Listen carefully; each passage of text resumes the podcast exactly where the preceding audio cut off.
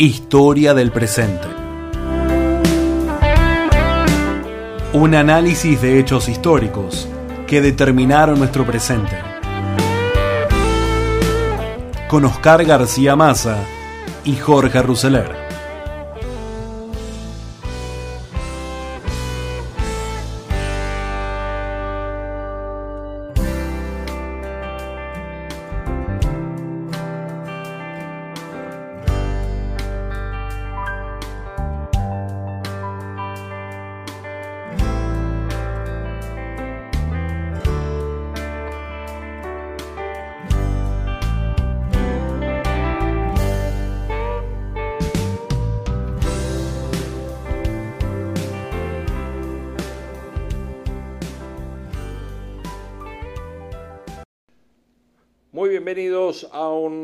Capítulo de Historias del Presente. Hoy con una fecha muy importante para los argentinos. El día de nuestra independencia. El 24 de marzo de 1816 comenzaron las sesiones del Congreso de Tucumán. Fue elegido presidente el diputado porteño Pedro Medrano se resolvió que ese cargo sería rotativo y mensual y se designaron dos secretarios, Juan José Paso y José María Serrano. El primer tema que tuvo que tratar el Congreso fue el reemplazo del director supremo Ignacio Álvarez Tomás, que fue elegido para el cargo un diputado de San Luis, el coronel mayor Juan Martín de Poirredón. El nuevo director viajó de inmediato a Salta para confirmar a Martín Miguel de Güemes como comandante de la frontera norte tras la derrota de Rondó en Cipes-Cipes. El tema siguiente fue el debate sobre la forma de gobierno. La mayoría de los congresales estaban de acuerdo con establecer una monarquía constitucional que era la más aceptada de la Europa de la restauración que sobrevino a la derrota final de Napoleón. Una de las pocas repúblicas que quedaba en pie en el mundo eran los Estados Unidos de América. En la sesión secreta del 6 de julio, Manuel Belgrano propuso ante los congresales de Tucumán que en vez de buscar un príncipe europeo o volver a estar bajo la autoridad española, se estableciera una monarquía moderada, encabezado por un príncipe inca, como una forma de reparar las injusticias cometidas por los conquistadores españoles contra las culturas americanas. Belgrano recibió el apoyo de San Martín y Güemes, la idea también entusiasmó a los diputados altoperuanos que propusieron un reino con capital en Cusco y se dio por seguro que esto permitiría la adhesión de los indígenas a la causa revolucionaria. Ante la férrea oposición de algunos diputados porteños como Anchorena, Fray Justo Santa María de Oro hizo gala de su muñeca política y propuso que antes de tomar cualquier resolución sobre la forma de gobierno había que consultar a los pueblos de todo el territorio y amenazó con retirarse del Congreso si no se tomaba esa resolución. Las discusiones entre monárquicos y republicanos siguieron cada vez más acaloradamente sin llegar a ningún acuerdo.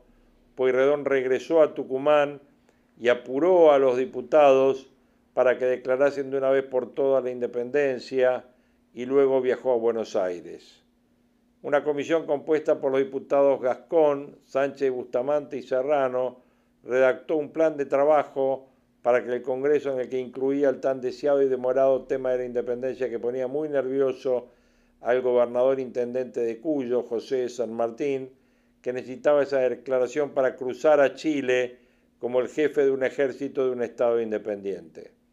El martes 9 de julio de 1806 no llovía, como en aquel 25 de mayo de seis años atrás. El día estaba muy soleado y a eso de las 2 de la tarde el Congreso comenzó con las sesiones. A pedido del diputado Sánchez Bustamante se trató el proyecto de deliberación sobre la libertad e independencia del país, bajo la presidencia del sanjuanino Narciso Laprida. Juan José Paso preguntó a los congresales si querían que las provincias de la Unión fuesen una nación libre de los reyes de España y su metrópoli, todos los diputados aprobaron por aclamación primero la propuesta de paso. En medio de los gritos de la gente que miraba desde afuera por las ventanas y de algunos colados que habían entrado a la sala firmando el acta de independencia que declaraba solemnemente a la faz de la tierra que es voluntad unánime e indubitable de las provincias romper los vínculos que los ligaban a los reyes de España recuperar los derechos de que fueran despojadas e invertirse de alto carácter de nación independiente del rey Fernando VII y sus sucesores y metrópolis. En la sesión del 19 de julio, uno de los diputados por Buenos Aires, Pedro Medrano, previendo la reacción furibunda de San Martín, que estaba al tanto de las gestiones secretas en las que estaban involucrados algunos congresales y el propio director supremo, encaminadas a entregar estas provincias al dominio de Portugal o de Inglaterra. Medrano señaló que antes de pasar al ejército el acta de independencia y la fórmula de juramento se agregase después de sus sucesores y metrópoli, esto más de toda dominación extranjera para sofocar el rumor que existía, que era la idea de entregar el país a los portugueses. Así comenzamos este capítulo de Historia del Presente, hoy dedicado fundamentalmente al Día de la Independencia, al Día de la Patria, al 9 de julio. Y en este capítulo de historias, de historia del presente, vamos a considerar, vamos a escuchar, vamos a reflexionar juntos sobre esta fecha con un testimonio de Felipe Piña dado a conocer en Historia de nuestra historia en la temporada del 2012 en Radio Nacional. Muy interesante, ténganlo en cuenta porque habla fundamentalmente al estilo de Felipe Piña sobre el 9 de julio obviamente, que mañana se cumple un nuevo aniversario, eh, la declaración de la independencia de Tucumán, un hecho realmente muy importante. Quizá convenga empezar hablando de, cuál era el contexto ¿no? de, internacional que se daba en ese momento.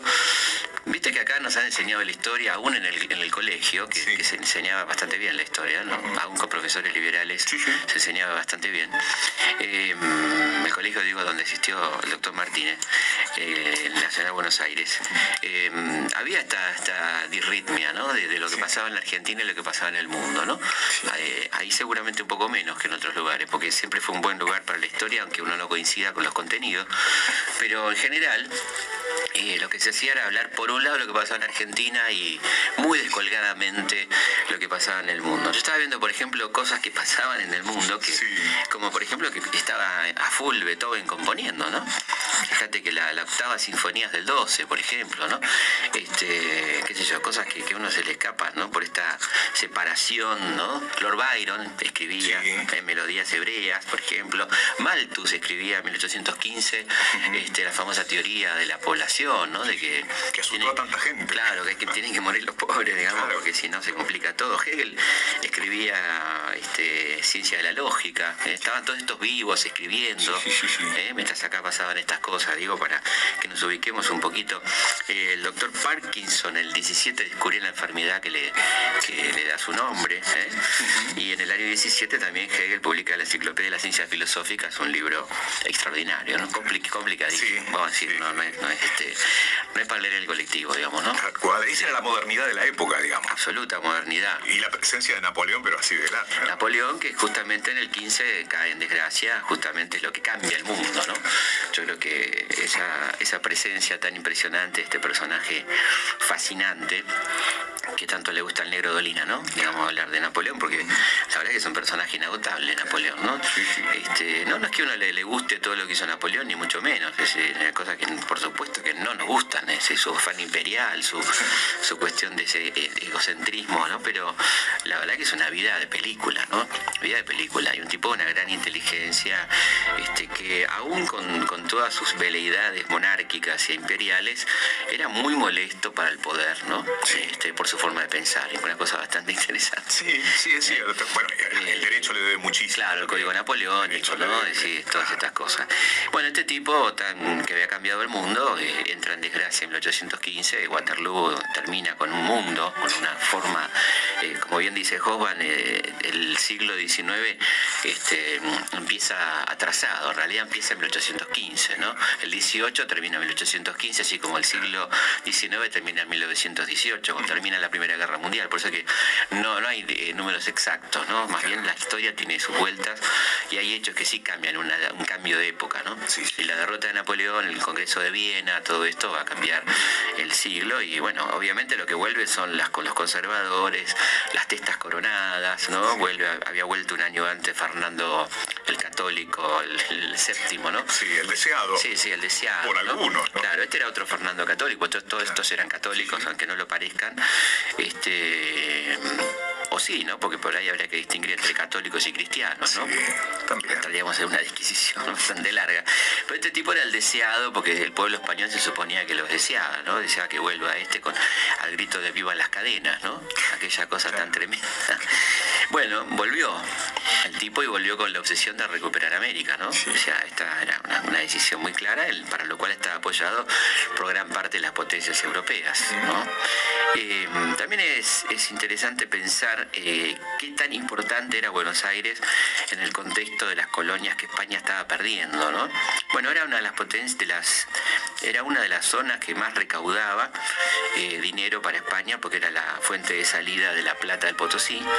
Es decir, en términos de recaudación, México, por ejemplo, recaudaba 2.500.000 pesos, Nueva Granada 4 millones, Venezuela un millón, Perú era el más importante con 15 millones y le seguía a Buenos Aires con 12 millones 500 mil. Fíjate la importancia. ¿no? Sí. Así que perder Buenos Aires era algo que no le causaba ninguna gracia, como perder el Perú, ¿no? Este plan continental que va a desarrollar San Martín. Sí. Evidentemente le costaba a España el imperio todo, ¿no? Sin Y lo que vos habías señalado otra vez, lo que determinadas cosas tenían que salir por el puerto de Buenos Aires. Ujú. Sí, sí, le da más y nada menos que la plata al Potosí, por ejemplo, ¿no? Así, esto, así nomás. ¿Y cómo veníamos en América? Bueno, tremendo, ¿no? En, en el 15 había fusilado a Morelos, este cura revolucionario, ¿no?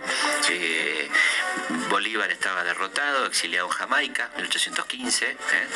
La derrota de Rancagua en Chile.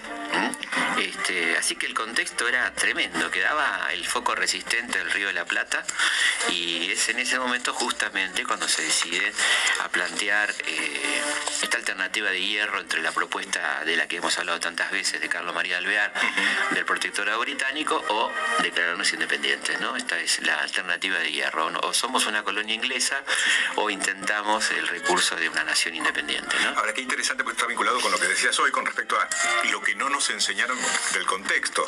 Porque lo que sí tenían en cuenta el contexto eran los patriotas. Claro, claro, exactamente. Y justamente por eso es que se da de alguna manera el derrocamiento de Alvear, la insurrección de Álvarez Tomás, ¿no? Este, el- y la, la, convocatoria un congreso que no sea en la capital federal. No, no era federal, la- que- un congreso que no sea en la capital del virreinato o del ex virreinato como Buenos Aires, sino en Tucumán, que era más o menos la mitad del, del territorio porque no se contaba la zona que estaba ocupada por el indio, ¿no? Así que era más o menos geográficamente la mitad del ex virreinato y ahí se, congres- se convoca a, a todos a, a este congreso que se va, va a comenzar sus sesiones un 24 de marzo Sí. de 1816. Por entonces, 24 de marzo no tenía ni las connotaciones que tuvo después, ¿no es cierto? Algunos personajes ¿no? del Congreso muy famosos, La Prida, calle de, en caso de Buenos Aires, en casi todas las, las provincias hay una calle La Prida, Sí. hombre nacido en San Juan, ¿no? hombre de San Martín, de la Intendencia, de la Gobernación de Cuyo, este hombre que, que, bueno, además este fue el hombre al que le tocó presidir el Congreso en el momento no es el presidente del Congreso, porque va teniendo presidencias rotativas el Congreso, es el presidente del Congreso en el momento de la declaración de independencia y eh, luego de esto vendrá su militancia unitaria, su muerte en el famoso combate de Pilar, y esto es lo que dice nada más y nada menos que este, Jorge Luis Borges en su poema Conjetural. Yo que estudié las leyes y los cánones, yo, Francisco Narciso de la Prida, cuya voz declaró la independencia de estas crueles provincias, derrotado, de sangre y de sudor manchado el rostro, sin esperanza ni temor, perdido, huyo hacia el sur por arrabales últimos.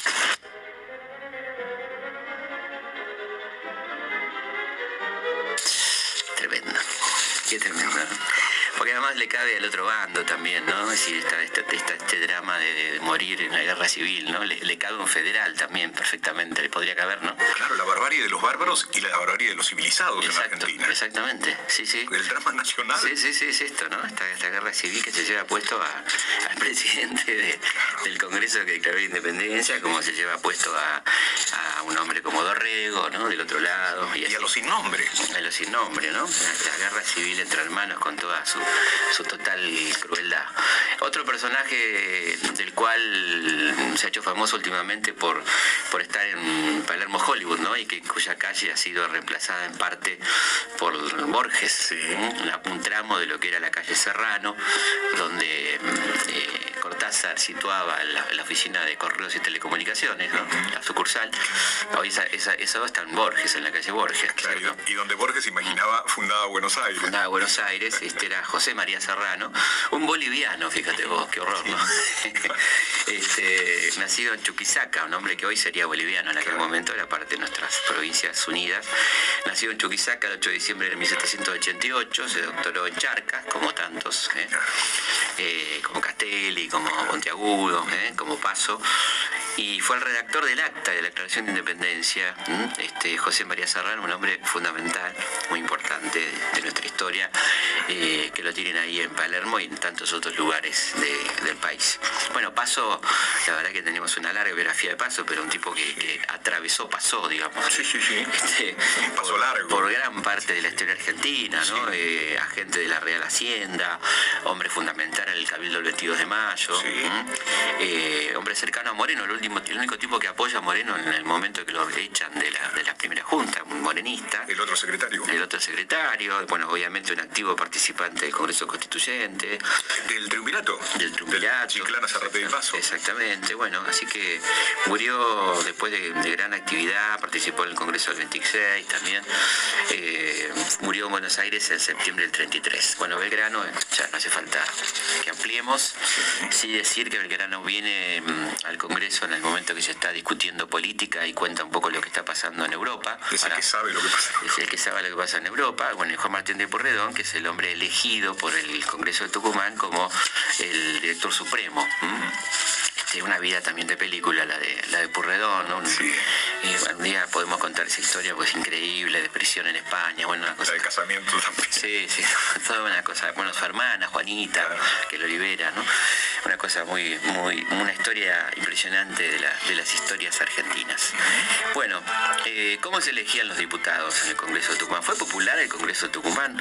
Y bueno, fue relativamente popular, ¿no? Eh, muy relativamente, pensemos que se elegía este, un diputado cada 15.000 habitantes, eh, lo cual evidentemente le daba la primacía a Buenos Aires, que tiene siete diputados, mientras que Jujuy, por ejemplo, tiene un solo diputado, ¿no? Así que la elección proporcional, este, lo cual muchas provincias hacen que rechacen este estatuto de elección, entre las cuales está eh, la región artiguista, que nada más y nada menos que Entre Ríos, Santa Fe, Corrientes, Misiones, ¿eh?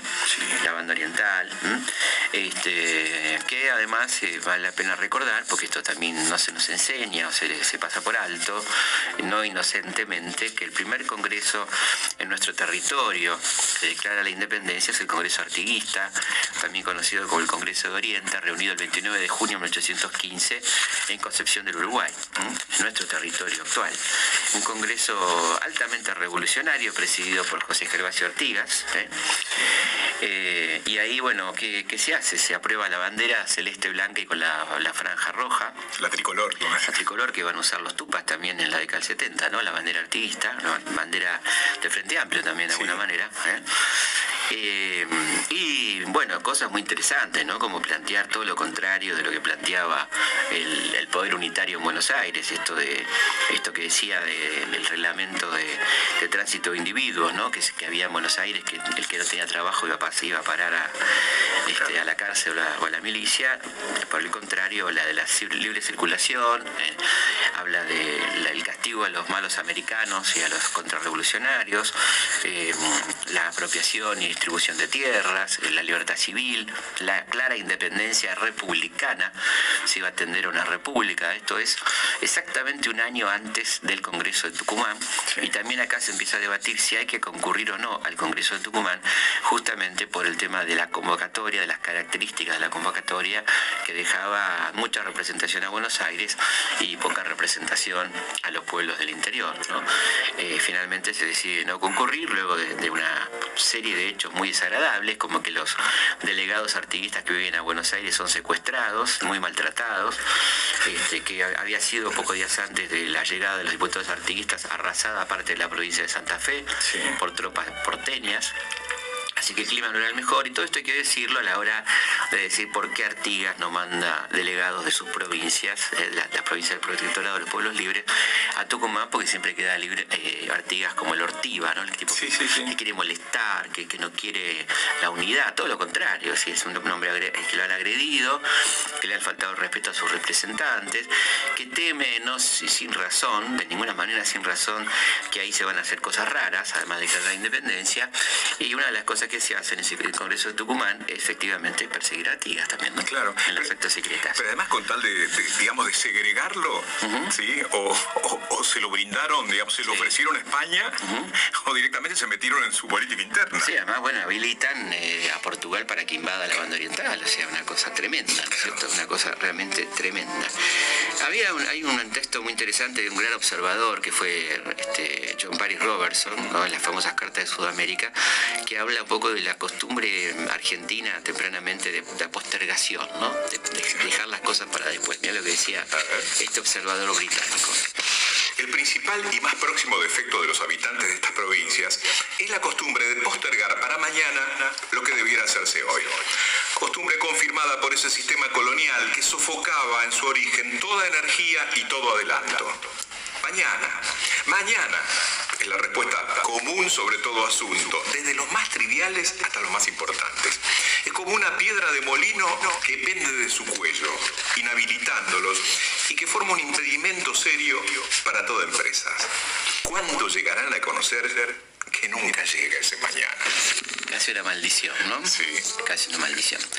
Eh, eh, bueno, así estaban las cosas. Vamos a ver cómo era Tucumán en aquel momento de la convocatoria al Congreso, cómo era la ciudad de Tucumán, cómo nos imaginamos y cómo era realmente Tucumán en julio, en marzo, cuando comienza el Congreso de 1816. Debemos decir que los primeros diputados que llegan, los más ansiosos, son los cuyanos, enviados por San Martín, que tiene gran urgencia en que se declare la independencia para iniciar su campaña de los Andes que ya tiene absolutamente preparada y que lógicamente, como hemos dicho otras veces, no puede cruzar los Andes a liberar un país hermano sin, sin partir de un país liberado, de un país independiente. sí tenía un plan para, para ese hoy. Absolutamente. Así era el Tucumán de 1816.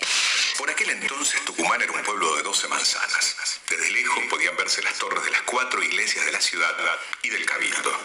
Los tucumanos, unos 13.000 por entonces, tenían una vida tranquila que se animaba al mediodía, cuando el centro se poblaba de carretas, vendedores ambulantes y gente que iba y venía entre las pulperías y las tiendas. Azúcar para el mate no faltaba, así como algún cantor que animara a la gente con alguna samba. Por las noches había tertulias como en Buenos Aires, pero a las 10 el toque de queda le recordaba a todos que estaban en zona de guerra y que había que refugiarse en las casas. Claro, así era la, cuestión. Estábamos ahí con el enemigo pisando los talones. ¿eh? Este era el clima que se vivía en Tucumán. Vamos a una pausa y seguimos en Historias de nuestra historia. La herencia común de un pueblo es su historia.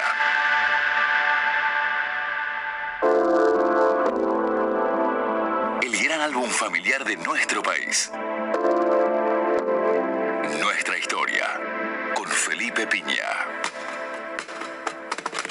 Seguimos en historia de nuestra historia hablando de la independencia de Tucumán, de aquel contexto, ¿no? de cómo era 216 Tucumán. Y también nos toca hablar de las efemérides, ya habíamos quedado el programa anterior en mediados de julio.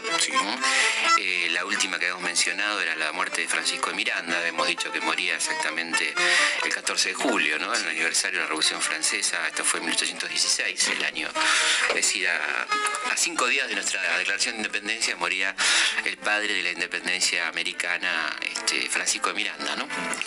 Eh, tristemente en una cárcel de la Carraca en Cádiz, encarcelado, bueno, una, cosa muy, muy triste. Eh, el 18 de julio de 1936, fecha negra en el calendario mundial, comienza el alzamiento del caudillo, del que será nombrado caudillo de España por la gracia de Dios, ¿no? Nunca sabremos si esto es cierto, ¿no? Si la gracia de Dios. Claro, si la gracia de Dios lo nombraba caudillo, pero bueno, este, así decían los fascistas que lo acompañaban. Este, y comienza una tremenda guerra civil que va a durar tres años, ¿eh? una guerra espantosa que termina con el triunfo de Franco gracias a la inestimable ayuda de Italia, Alemania y la vista gorda de las grandes potencias europeas que este, temían la instalación de un régimen comunista, marxista, republicano de izquierda, etcétera, en España. ¿no? Está la, cruel realidad y el abandono, a última instancia, del estalinismo, con su retirada este, también hizo lo suyo, ¿no? Así que la República, el pueblo republicano quedó muy solo y ahí este, ganó este tremendo personaje de la historia del siglo XX que fue Francisco Franco, ¿no? Un hombre que se porfiaba en morir, no quería morirse, el tipo duró, hasta el año 75 nada menos, ¿no? 40 años de dictadura casi. Sí, recuerdo la frase de su hermana que decía que había dejado todo atado y bien atado. Muy bien atado. Por suerte no fue así. Claro, porque eso tiene que ver con la famosa frase bíblica, ¿no? Con el Nuevo Testamento, ¿no? Lo que ates en la tierra será atado en el cielo, bueno, hasta en eso, ¿no? O sea, todos...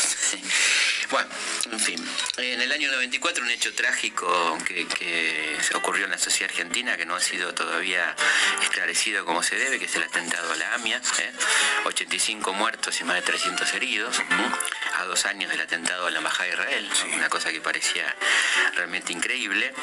El 19 de julio del 76 cae abatido de Santucho, ahí en Villa Martelli, junto a otros líderes del ERP, cuando estaba preparándose para viajar a Cuba, en esa misma noche. Eh, el 20 de julio, Pancho Villa, el jefe revolucionario, muere asesinado en, en Hidalgo del Parral, en la región de Chihuahua, en el norte de México. ¿En 1923? En 1923, ¿eh? personaje de novela, de novela pero increíble, ¿no? Una vida que no, no alcanzarían varios programas para hablar, un personaje que se casó más de 70 veces, creo, ¿no? Sí, más de 70 casamientos tuvo Pancho Villa, entre otras tantas cuestiones, el único que invadió los Estados Unidos, el hombre que invadió Estados Unidos, Pancho Villa, y mm, que contaban, me contaban en México, bueno, una, cosa que creo que también la cuenta Galeano, eh, de esto de cuando estuvo Marlon Brando filmando Viva Zapata y que iban a, su carromato de, la filmación la gente a ver al general Villa, ¿no? Porque obviamente el general Villa es inmortal, ¿no? ¿Quién podía pensar? Y pensaba que ahí estaba Pancho Villa. Eh, 1969, el Día del Amigo, ¿no? Sí. A alguien se le ocurrió que la llegada del hombre a la luna eh, implicaba el Día del Amigo, andás a saber cuáles son las conexiones. Pero bueno, por ahí viene. Se, dice que llegó Neil Armstrong a la luna. ¿eh? Mi abuelito decía que era mentira. Claro. Hay una gente, un grupo grande. Sí, sí. Y bueno, Ahí está Stanley Kubrick, la mujer de Kubrick, diciendo algunas cosas interesantes. ¿eh? Supongamos que sí, que llegaron y que algún día veremos la bandera. Eh, un hecho que la verdad no, no sé si tan importante, ¿no? Como el hecho del siglo XX, sobre todo enmarcado, digamos, en la carrera armamentista, ¿no? Porque esto tenía que ver con eso, ¿no? Estamos probando misiles, estamos probando cohetes, a ver quién llega primero. Sobre esto, aparte nos rompieron un idilio con una cosa tan linda como la luna, se fueron a meter con la luna, ¿no? Que era algo nuestro, este, lunario sentimental, ¿no? Perito Lunas, tantas cosas lindas. Luna de frente. Sereno de Bergerac, la mitología griega, estos tipos van y te ponen la bandera encima de la bandera de ellos, ¿no? Que es como una Claro, el imperio de los Como sentidos. claro, una lastimadura la en un territorio poético como la luna, así que nosotros no, ah, no sé si compartís, pero no, no me hace mucha gracia. No, no, yo, mira, El Armstrong y su paso más grande de la humanidad y todas esas cosas. Pero es que además tiene que ver con esa cosa que mientras siga habiendo hambre, Sí. hay, al- hay algunos avances tecnológicos Sí, que- que, suenan a, a- a fútiles. Verdaderamente. Así que bueno, saludos a Neil Armstrong y, su- sus amigos. Sos independiente. El, el que, el que realmente la tenía complicada, el que estaba dando vueltas, te digo. Si no lo llegaban a empalmar de vuelta, Ah. acordarse que se queda girando esperando que vuelvan los muchachos. Aldrin y Collins, ¿Te acordás? claro. Que, pobrecito ese, ¿no? La que habrá sufrido ese muchacho. Eh, 23 de julio del 35 lo matan a Bordaver en el Senado de la Nación. ¿eh? Una bala que iba dirigida de la torre, que termina en este hombre que era algo así como el hijo, ¿no? Una persona muy querida, el senador electo en realidad, pero que el, vice- el presidente del Senado, el vicepresidente, el vicepresidente de la Nación, Julio Argentino Roca, hijo, no le aprobaba nunca los pliegos, así que había como una monobancada que era la de la torre, cuando en realidad podría haber sido dos senadores demócratas progresistas, lo matan y la noche del asesinato, el presidente de la Nación, que era no, no era otro que Agustín P. Justo, este, en vez de decretar duelo, se va a ver al Colón al cantante italiano Beniamino Gigli. ¿eh? El presidente de la Nación, habiendo, habiendo asesinado en el Senado, se va a ver al Colón a ver una ópera. ¿eh? Tampoco porque es infame. ¿no? Claro, porque la década no, no es la década infame, dice Romero y sus amigos, ¿no? Bueno, eh, 25 de julio de 1995 muere en Buenos Aires uno de los más grandes y más lindos personajes de, de la Argentina, del tango, de todo, Osvaldo Pugliese, ¿no? Persona que no hemos encontrado uno que nos hable mal. Claro. Desafiamos aquí uno que hable mal de Pugliese, que venga y se presente y diga, yo tengo algo malo para decir de don Osvaldo Pugliese, ¿no? Bueno, maestro. Este, bueno, autor de La Yumba, de tantas cosas. Este, había nacido, 90 años tenía, había nacido en 1905, ¿no? El maestro, queridísimo maestro Pugliese, eh, cuyo retrato, si quieren que todo le salga bien, ténganlo a mano. ¿eh? Convertido en santo laico. El santo laico. ¿eh? 26 de julio, bueno, varias cosas pasan el 26 de julio, ¿no? Eh, en Guayaquil se juntan nada más y nada menos que estos dos notables personajes, San Martín y Bolívar, en la entrevista de Guayaquil, esa entrevista tan impresionante, ¿no? Cortita, este, para, tanto que había que decirse seguramente. Eh, Urquiza asume como presidente de la República el 26 de julio. Obviamente, mm, este, la revolución del 90, 26 de julio, también estalla ese día. Nace el FBI, mirá vos, en 1908, 26 de julio de 1908, una institución de triste memoria. Sin Hoover en ese Sí. momento. Bueno, 26 de julio de 1942 muere Roberto Art, ¿eh? uno de los más grandes cuentistas, eh, bueno, hombre maravilloso de la literatura argentina. Y un 26 de julio de 1952 muere Eva Duarte, Evita, ¿eh? de- luego de, de padecer una, una enfermedad muy cruel con ella, muere este notable personaje de la historia argentina, 26 de julio de 1952 están cumpliendo 60 años de la muerte de Eva Perón. Bueno, el 28 de julio San Martín proclama la independencia del Perú. El 29 de julio este, se produce la, la noche de los bastones largos, esa noche inolvidable, ¿no? Del dictador Onganía, esa, esa idea de dictador Onganía de terminar con la cultura, el conocimiento, ¿no? La barbarie, la barbarie, pegar en la cabeza. En el 2000 muere, muere Favaloro, en el año 2000 muere Favaloro, un 29 de julio, una- un gran hombre, ¿no? Un chico muy interesante, inventor de, de- de varias cuestiones muy revolucionarias, el bypass, ¿no? Entre otras, a nivel mundial, invento a nivel mundial. Eh, nacido en La Plata el 14 de julio de 1923. Y Hincha bueno, de gimnasia, tendríamos que decir, Sí. porque los hinchas de gimnasia que nos escuchan van a decir, no, pero no dijeron. no dijeron, bueno, siempre está el no dijeron, siempre Claro, no dijeron. No dijeron, siempre va a estar. Hincha del lobo. Hincho del lobo. Como el tiro en el corazón de Favaloro. 31 de julio del 74, asesinado el, el gran este, historiador, revisionista Rodolfo Ortega Peña por la AAA. Y vos sabés que lo recuerdo junto con Eduardo Dualde, yendo clase por clase en la Facultad de Derecho, diciendo, nos quieren echar porque después de esto quieren hacer alguna otra cosa. Claro. Y se- Tenías razón. Tenía razón. Tenías razón. Querían hacer alguna otra cosa, sin duda. Llegó la hora del concurso. Presta atención a la consigna. Podés llevarte históricos premios. Escríbenos a historias@radionacional.gov.ar. Bueno, hemos leído las, este, hemos hablado de las efemérides del mes. ¿eh? Creo que es interesante recordar un poquito qué, qué pasó en este mes. Y ahora sí vamos a dar el nombre de la ganadora del concurso que habíamos preguntado. Habíamos preguntado eh, algunos nombres de los regimientos Ah, eh, de perfecto. eh, segunda invasión De las invasiones inglesas. Así es, sí, ganó, bueno, Vanina Botiri, Vanina de Devoto, que da algunos de los nombres, como Pardos y Morenos, Arribeños, Montañeses, Migueletes, te hizo caso las grano, la- claro. el GPS. Granadero de Infantería, Usares de Núñez, ¿sí? Gracias por el programa, eh, por despertar conciencias, lo seguimos de hace tiempo, cariños enormes, Vanina. Bueno, Vanina, puedes pasar a retirar tu ejemplar de Vita por Maipú 555 de lunes a viernes de 10 a 18. Una de las cosas que, que no le pude decir a Martínez el, el 3 fue el feliz del locutor.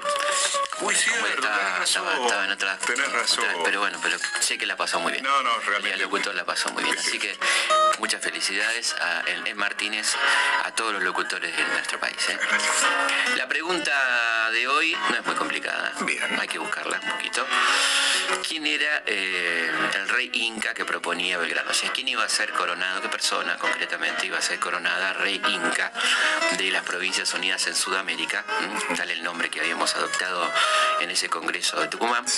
Eh, ¿quién era el el- ¿Cuál era el nombre de la persona que iba a ser nombrada o designada rey inca de estas tierras? ¿Mm? Nos escriben a Historias, arroba radionacional.gov.ar. Muy bien, también pueden entrar a nuestra página web, elhistoriador.com.ar Sí. y también nos pueden seguir en Facebook, en Felipe Piña, página oficial. Casi 100.000 seguidores. Estamos ahí ya esta semana, creo que ya estamos superando, eh, así que muy contentos con toda la gente que nos sigue, es un medio muy lindo para contarle qué estamos haciendo, a dónde nos presentamos, bueno, todas esas cosas. Y cada día un, un artículo nuevo sobre historia, cada, cada- cada día en Facebook.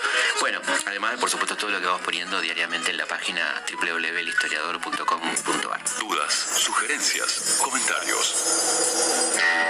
Comunicate con historias de nuestra historia a través de nuestro mail. Historias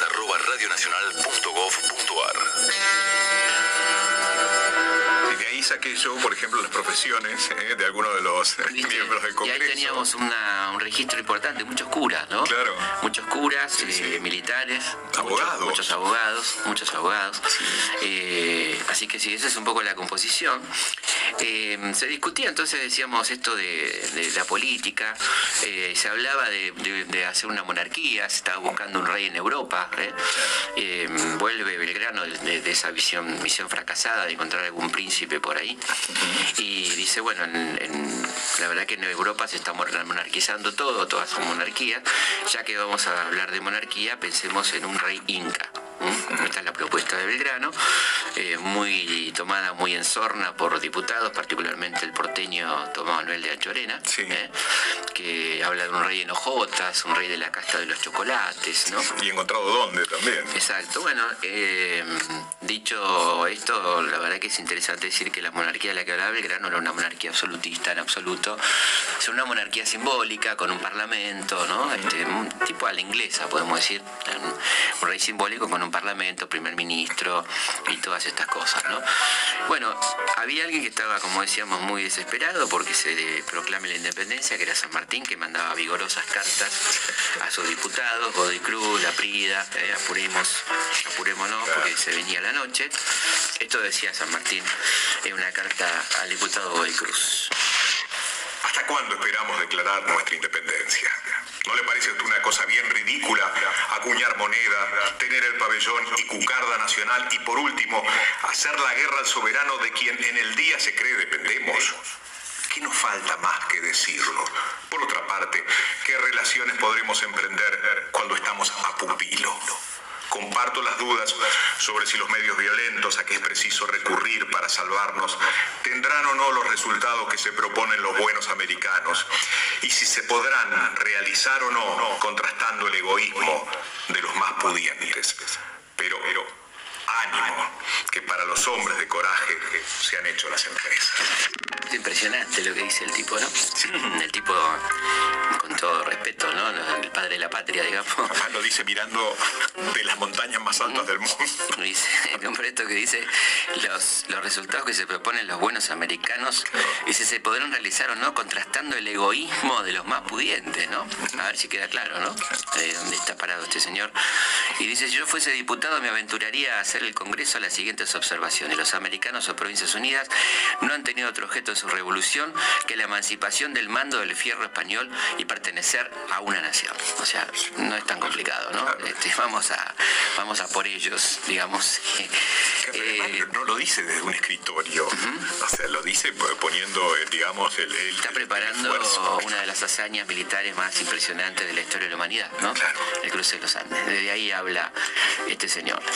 Bueno, finalmente mm, el diputado Medrano y una comisión decide finalmente tratar el tema de la independencia. Se trata, se aprueba el 9 de julio de 1816.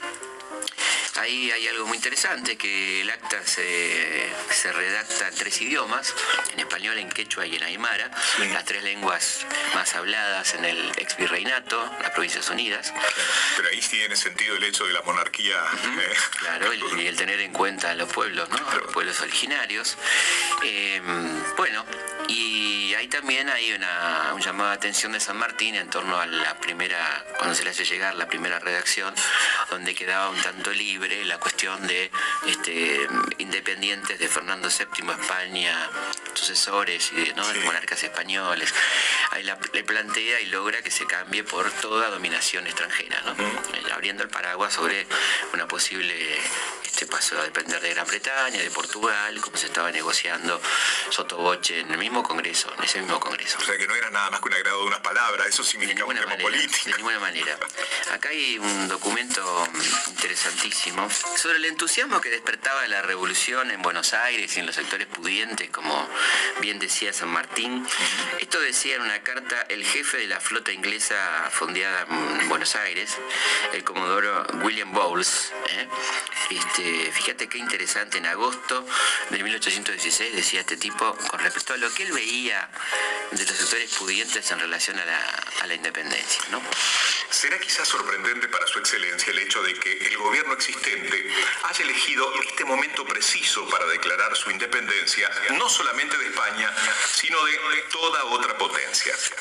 Pero pienso que esto puede fácilmente explicarse por el hecho de que eso fue necesario para aplacar el entusiasmo revolucionario de aquellos que constituían un peligro a quienes de ningún modo podía confiarse el verdadero secreto. Las ceremonias públicas fueron, sin embargo, postergadas hasta el 13 del corriente, cuando ya fue absolutamente necesario continuar con ellas para evitar sospechas. Fue fácilmente perceptible advertir que los actores que tomaban parte en esta ceremonia sentían ciertamente muy poco interés por el papel que venían representando. ¿Qué tal? ¿Eh? Los patriotas eh, patricios de Buenos Aires. ¿eh? Ahí los tenemos, entusiasmadísimos con la, con la revolución. ¿no? Una cosa así como estaban enloquecidos con la revolución. Bueno, digo esto para poner las cosas en su lugar, ¿no? para que más o menos nos ubiquemos de qué estamos hablando. Este, ser justos, en definitiva. Cómo, cómo fueron las cosas.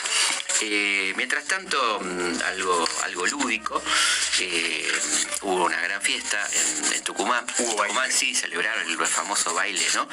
Un baile donde se va a destacar eh, este, el general Belgrano, va a conocer a, a uno de los amores de su vida. Tuvo dos grandes amores, tuvo muchos amores, pero dos grandes amores que van a ser eh, Josefa Curra y María Dolores Elguera, con quien va a tener a su hija Manuela Mónica.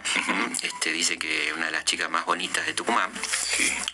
Ahí pasó a, tener este noviazgo con esta bonita chica y fue elegida la, rubia de la patria, la chica más linda. La primera Miss Argentina. La primera Miss Argentina, que fue Lucía Arauz, ¿eh? ah, este, elegida la rubia de la patria. ¿eh? Así que todo eso pasó, este, donde ahí sí se festejó también hasta las 10 de la noche, porque sabíamos que teníamos toque de queda y se venían los, los maturrangos ¿eh? amenazando lo que estaba pasando. También hay que decir que en ese Congreso de Tucumán que aprueba la independencia, con muchos, varios hombres y diputados con gran valentía, había otros estaban haciendo otras cosas, como por ejemplo empezar a preparar la ofensiva contra Artigas, entre los que estaba muy fuertemente implicado Juan Martín de Purredón y los este, unitarios eh, porteños, que autorizan a Manuel José García a entablar negociaciones con los portugueses para habilitar el paso de tropas portuguesas a la banda oriental, para acorralar por todos lados al patriota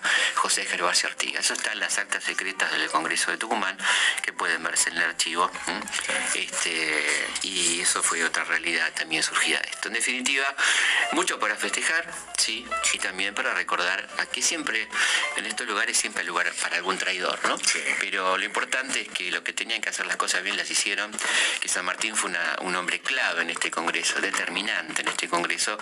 Eh, de alguna manera tomándoles un poco el pelo, ¿no? Cuando le manda esa carta de, de soplarles el botellas y cuando dicen, no sé si vos, no sé, no le puedo asegurar que vamos a ganar la guerra, no le puedo asegurar que vamos a vencer el egoísmo de lo más pudiente, pero bueno, vamos para adelante, pongan ustedes lo que tienen que poner, que yo estoy poniendo acá todo, ¿no? Este es un poco, y yo creo que es uno de los grandes artífices de la independencia, eh, que le es negado este rol, ¿no? Está asignándole solamente un rol de carácter militar, digamos, uno de los grandes eh, padres, ya que le gusta la palabra padres tanto en Argentina de la independencia sin duda es José de San Martín. Sí, y las dos sociedades, ¿no? La que, la que veían por ahí un poco retraída a la hora de la independencia como la de Buenos Aires y la que había puesto todo como la de Cuyo. Claro, y además un lugar lejanísimo al combate, ¿no? Buenos Aires veía la, guerra este, por papeles, así como él la vería por la tele, en aquel momento la veía como algo lejano, problema de los tucumanos, problema de los salteños, problema de los jujeños.